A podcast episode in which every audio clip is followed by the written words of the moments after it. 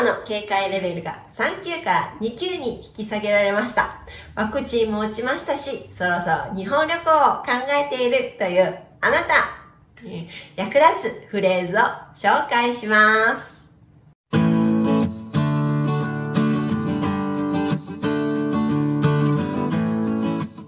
役に立つフレーズというのは、实用的一句、中文の惯用語的感觉。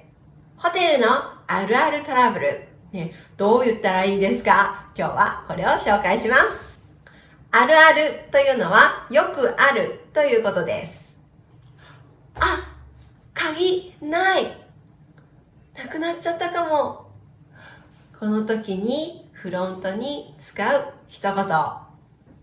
すみません。鍵をなくしてしまったんですが。あ、携帯忘れた。チェックアウトしたのに。の時の一言。部屋に携帯を忘れてしまったんですが。あれ？シャンプーない？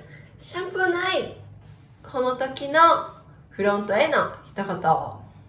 すみません。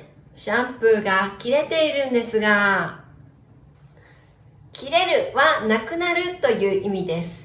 シャンプーが切れるというのはシャンプーがなくなってもうないという意味です。うーん、うーん、あーもう蚊が、そんな時のフロントへの一言。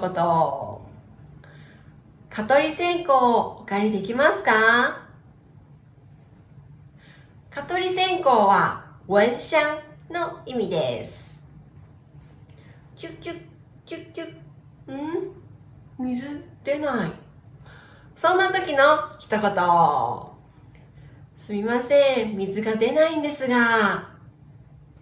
ピッ、ピッ、ピッ。ああ、オリンピック見たいのにそんな時の一言。すみません、テレビがつかないんですが。ああ、熱っ。ピッ。20度。19、18。熱っ。18度にしてるのに。そんな時の一言。すみません、冷房が効かないんですが。効くというのは効果があるという意味です。ここでは冷房が効かない、冷房が寒くならない、ねえー涼しくならないという意味です。皆さんのホテルでのあるあるトラブル解決できましたか？では次の動画でお会いしましょう。